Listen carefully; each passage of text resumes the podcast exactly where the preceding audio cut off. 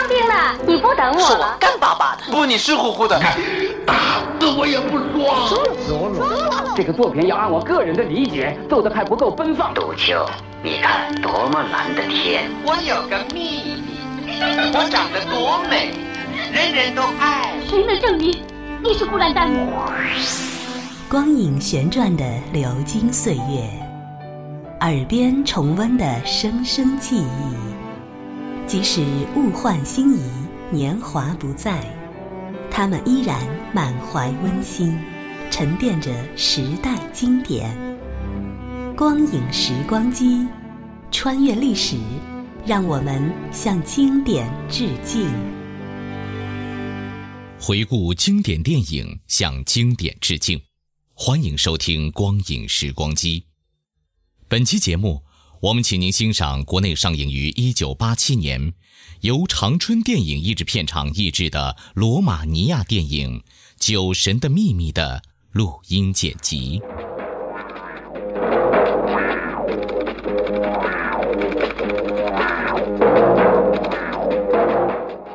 在一望无际的国营农场的山路上，梅尔库和泰尔库正疾驶着马车赶回农场，接待一位叫米利亚的来访记者。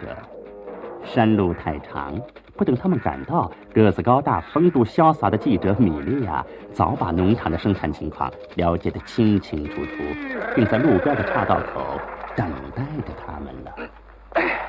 啊，我叫梅尔库，我叫泰尔库，呃，我们两个人是关于农场的。哦，原来是米利亚同志，您又来挑刺儿了。我们是特意来接您的，我们已经是老相识了。您已经来过好几次了。哎，可不是，我们每次都热情接待，这次也不能例外。哎，绝不会怠慢。哎，请记者同志多加照顾。谁让你们在报告里说已经全部收割完毕了？嗯，你们说？呃，当然，当然，呃，一切事物本来就是曲折的、复杂的。算了算了，别谈你的哲学了，不能让记者同志生气。他的工作已经够辛苦的了。你说的对，应该使他满意。我满意什么？你们上报的情况是假的，你们没有良心，根本就没有收割完毕，就谎报进度，欺骗国家。哎，同志，您知道这调子本来就是定好的。行了行了，别谈你的哲学了，还是让我来解释吧。好了，等我的文章发表了，有你们解释的地方，能不能通融一下？我要按照事实去报道，绝不骗人。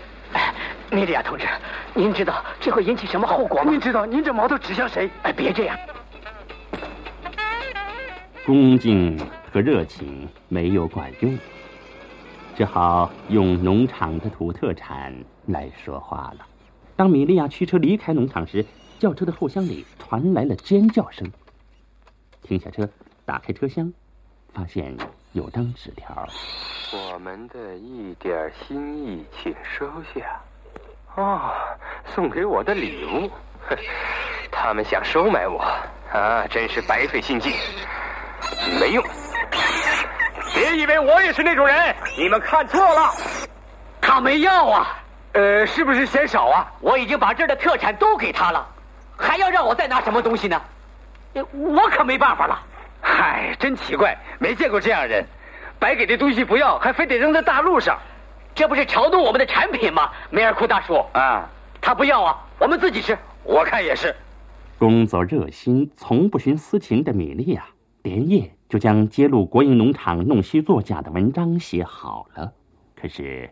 出乎他的意料，第二天《时态报》并没有将这篇文章发表，米莉亚感到很失望，只好去问报社的社长了。为什么没登我的文章？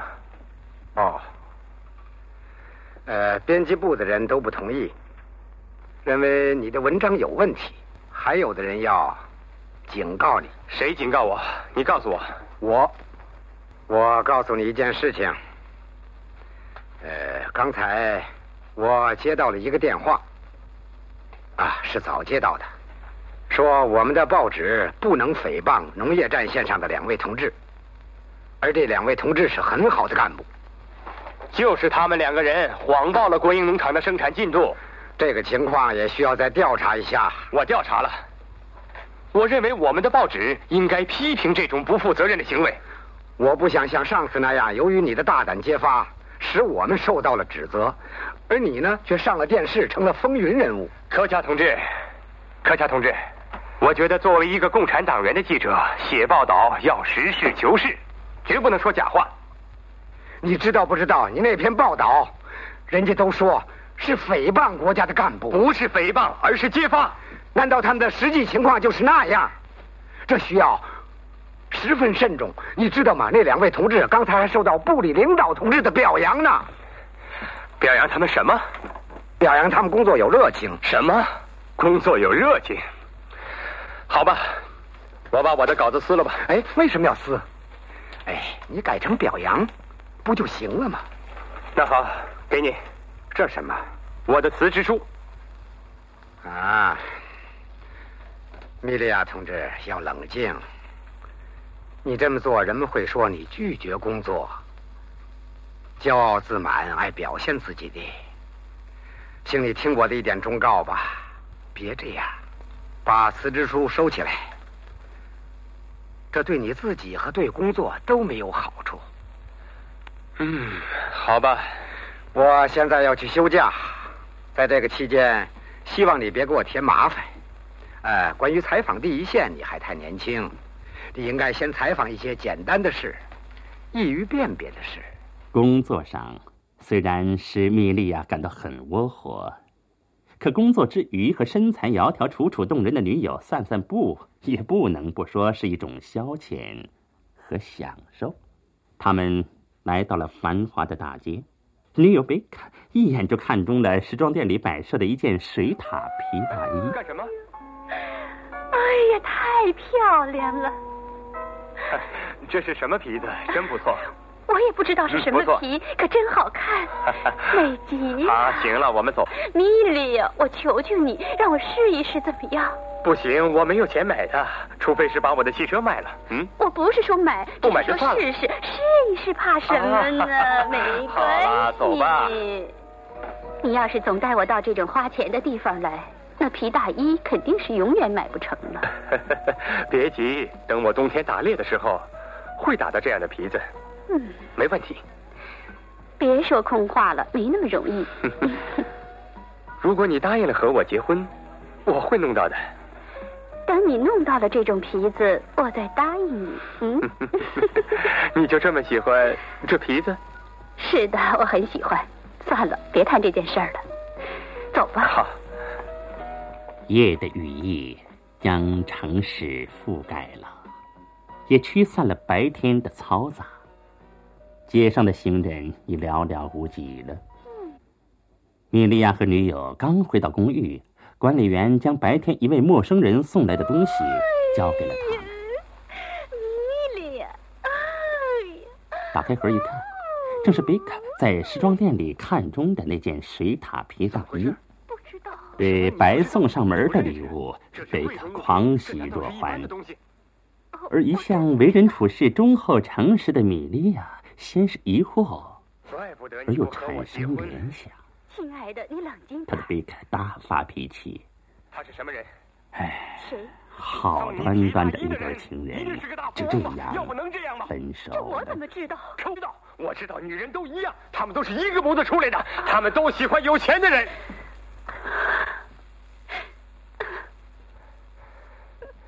真是这样。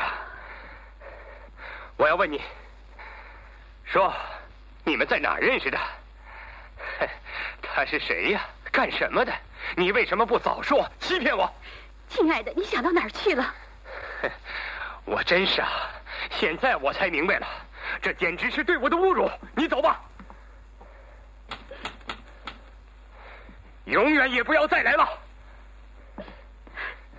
拿着你的皮大衣，你走吧。我现在才知道，你也和其他的女人一样。走走走走，不必多谈了。这一切就算了结了。住嘴！你说的太过分了。你们男人都是笨蛋。你别扩大化。只有你是笨蛋，这对吧？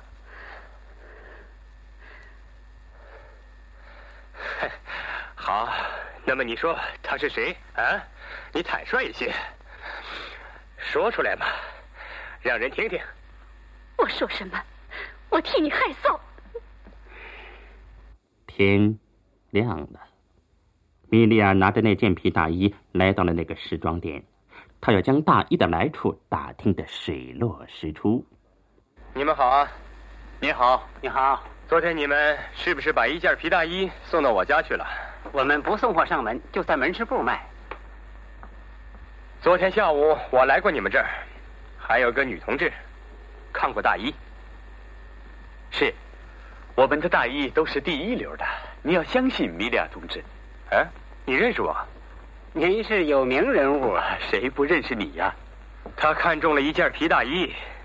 水塔的吗？啊，对，水塔的。对，后来就有人送到我家去了。那一件，就是那一件。啊，这可是贵重东西呀！同志，这可不是开玩笑的事儿。因为这事儿我们吵了架，还因为这解除了婚约。和谁？就是昨天下午和我一起到你们这儿来的那位女同志。哦，这可太遗憾了。这和我们没关系啊。就是这件大衣。啊，不不不不，昨天我们没有卖皮大衣，也可能是别的商店的啊。因为你是有名人物，所以人家送去了。不，昨天下午就摆在你们橱窗里，毕嘎很喜欢他，我还认识他呢。我们可不认识啊！您要买别的东西吗？啊，好吧，以后再说。啊，那再见了，以后请经常光临我们商店，非常欢迎。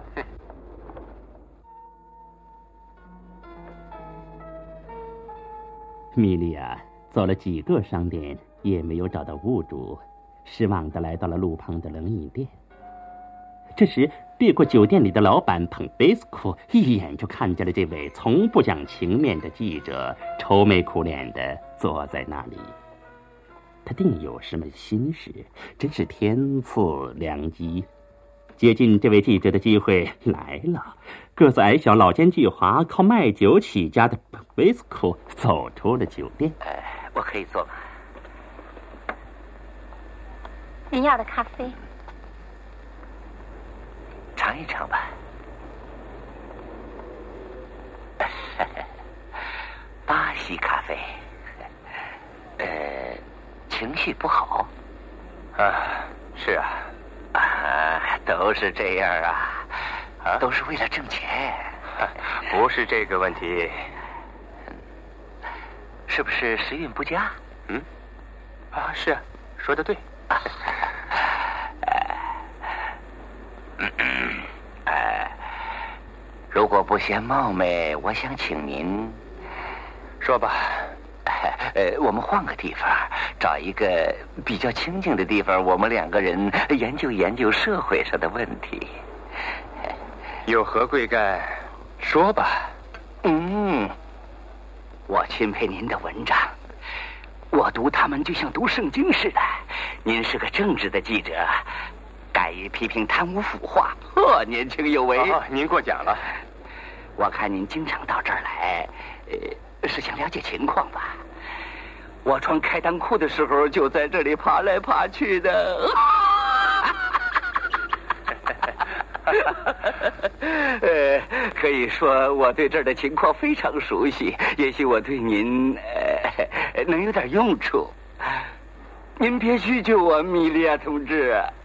那您是彭贝斯库，我的绰号叫酒神，是朋友们呃给我起的。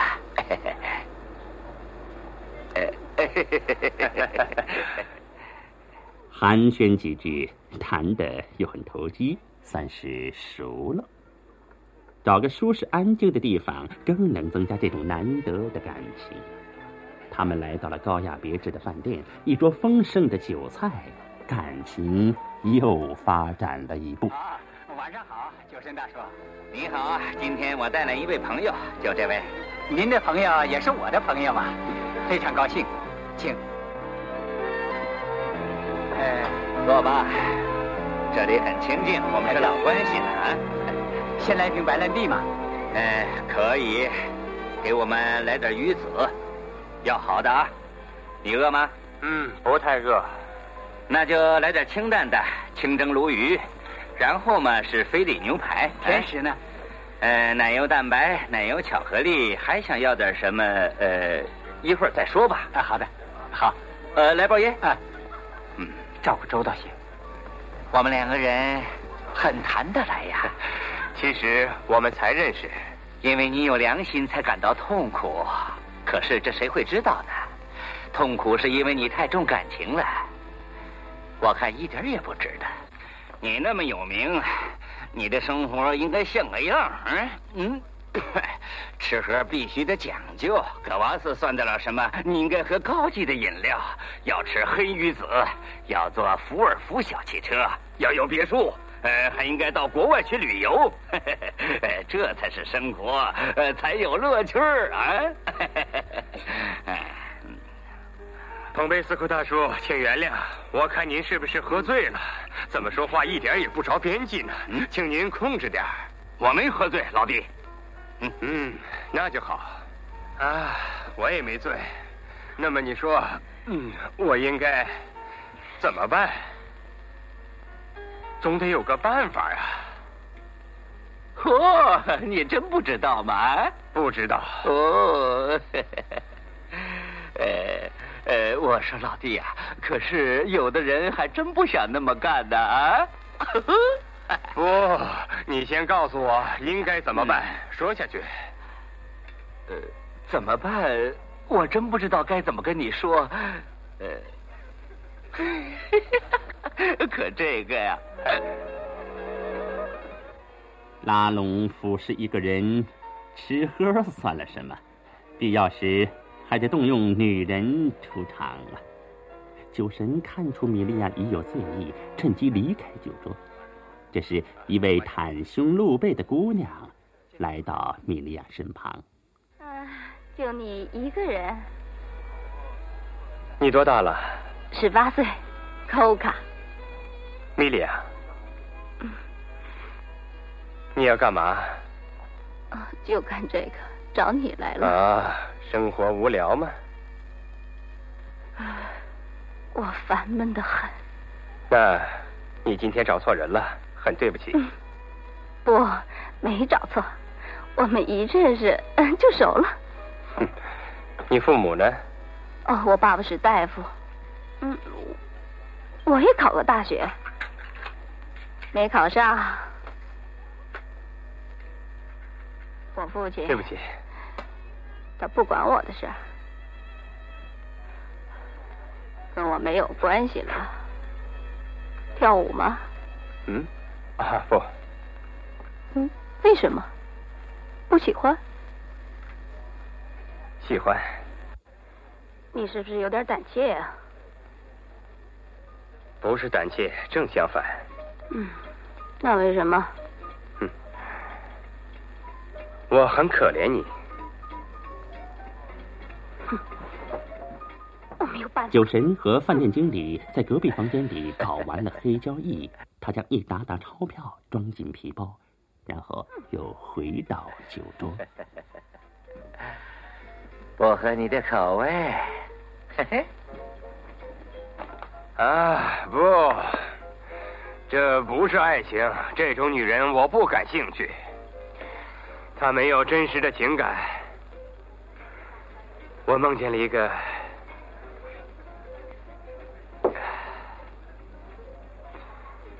高雅的、纯洁的灵魂，四月的微风轻轻的吹来，我从这个灵魂里。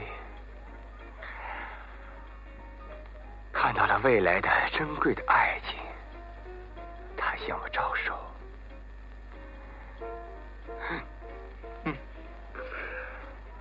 他展翅飞翔，米莉亚，米莉亚，哦，我太感动了，我太感动了，米莉亚，上帝呀，我居然交上了好运，认识了你。没有诗歌，就没有生活。你是诗人。米莉亚似乎是渐渐的走进了被拉拢的圈套。可对于酒神来说，在酒中作假、坑害人民、拉拢服侍一名记者，还不能满足酒神的口味。米利亚走后，酒神又和酿酒厂的经理罗尔日密谋着下一个进攻的目标。这个人，当然是对他们有威胁的财务监督泰雷了。要想拉拢这个人，必定要找出这个人的弱点。酒神和他的助手格蒂格来到了实验室里，谈论着人的价值。价值研究完了，那就落实在行动上吧。大叔，知道德国威廉皇帝吗？一次在宴会上，对各国的大使，他说：“诸位，我认为每个人都有自己的价格。”这时候，谁都没说什么，唯有英国的大使，他站起来说：“请问，陛下是否也有价格呢？”这时候，大伙儿一下都愣了。可是威廉皇帝。并没有发怒，他说：“对我也有的。”大使又问：“陛下的价格是什么呢？”皇帝回答说：“价格就是英国的全部殖民地。”哼，瞧，威廉皇帝真坦率。那你看这位监督的价格值多少啊？我想你已经琢磨过了，是刚果还是巴西？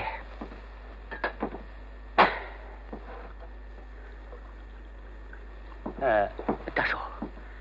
您见过他太太吗？嗯，您瞧，这是照片，是个白发苍苍的老太太，这是我偷拍的。嘎比，他现在在哪儿？在布拉索夫和一个大夫纠缠呢，叫他来。好的，马上去。用女人出场，比用金钱更能奏效。俗话说：“英雄难过美人关”呐。在酒神的唆使下，嘎比这位风流的女人来到了财务处斯泰勒的办公室。您好。你好，同志。什么事儿？同志，谢谢您的接待。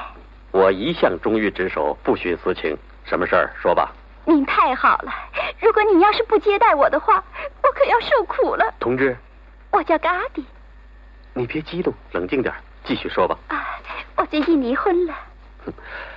凡是缺乏感情基础的婚姻，结果往往都会是这个样子。是，您说的太对了。我丈夫他对我说，他在这儿没法生活，他到国外去找他的一个朋友去了。其实他是想甩掉我。我也没有别的办法，只好和他离婚了。对，这么做也很适当。他把我赶了出来，我没有父母，是个孤女，我没有地方可去，我没有房子，也没有地方住。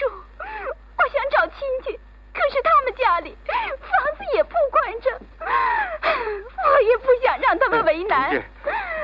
你等一下，呃，你现在在哪儿工作？我现在来，嘎比的戏演得很痛苦，财务监督既感到同情，又很伤感。谈到高潮时，嘎比又将裙子有意的挣开，露出了洁白的大腿。斯泰神志我也没有首都的居民证，也没有。哇！裙子撕破了，我怎么出去啊？别急，你别着急。我给你找几个大头针儿，呃，把裙子别上就可以了。好吧，来，就用这个。好。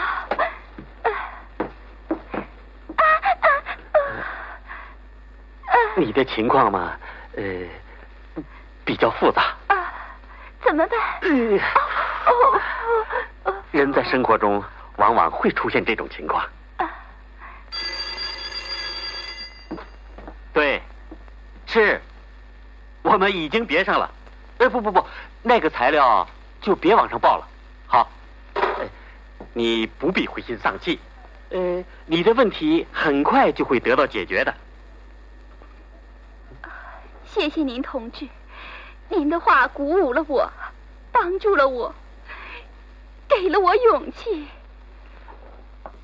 同志，我叫嘎比。哦，嘎比同志，请你坐下，听我慢慢跟你说。呃，你不要再难过了，我尽力帮助你。嗯，请你留个地址。我如果想到了办法，呃，我好找你。可是你现在不要伤心了，困难会得到解决的。呃，别难过，别哭了，别哭了啊！我真幸福。别哭了。他干嘛找我？嘎比同志，哎，同志，嗯，你干嘛找我们财务监督处啊？你的事应该归民政局管，和我们财务有什么关系？我不找监督处，是找您的。嗯，您不是曾经有过，曾经有过那个，那个？嗯，您对我就像是慈父，您对我说的这些话，我感到温暖。谢谢。等一等，呃，你是怎么知道我以前曾经有过？呃，我知道，别人也知道。丑事不可外扬，既然人家知道了自己的丑事，那么瞒是瞒不住的。望着嘎比离去的身姿，泰勒感到很失落。看来，酒神的阴谋在慢慢的实现着。吃人家的嘴短，拿人家的手短。酒神一顿贵重的宴请，使记者米莉亚内心感到很不安，好像欠了人家什么。那怎么办呢？失去原则，为人家尽力，也算是一种偿还吧。哎，大叔，你叫我怎么办呢？怎么了，亲爱的？哎，我心里很不安。嗯，为什么不安呢？啊？昨天晚上吃饭吃的那么贵，我该付多少钱呢？黑鱼子、高级威士忌、香槟和法国白兰地，很过意不去，真是让你破费了。我至少该拿两千列亿，五千，算了，你不用管了。不，那怎么行呢？不行。我不好意思，这说不过去。你别像个孩子似的啊！呃，那我就再请求您，请您告诉我，让我怎么回请您呢？您要是有事儿，我要竭尽全力帮忙。哎，一定。哎，我找你不方便。今天五点钟下了班以后，你来到这儿找我，咱们两个一块儿走啊。哎，呃，请你别生气啊。呃。你有像样的上衣吗？哎，双排扣的，恐怕没有。没关系。哎，你马上去时装店，嗯，去找图里克师傅，就说我让你去的。呃，可是这没事儿，你听我的，五点前能做好。只要你一提我，那就行。好，再见。酒神办事很有道行。一个电话过去，米莉亚再从时装店走出来的时候，一套灰色款式入时的西装便穿在身上了。米莉亚已经被拉拢腐蚀了。酒神对年轻英俊、谈吐非凡的米莉亚，不但从内心里敬佩喜爱，更想把自己掌上明珠、宝贝的独生女儿嫁给这位记者。酒神有意的把米莉亚带到了自己的家。这里是光影时光机，稍后请您继续收听。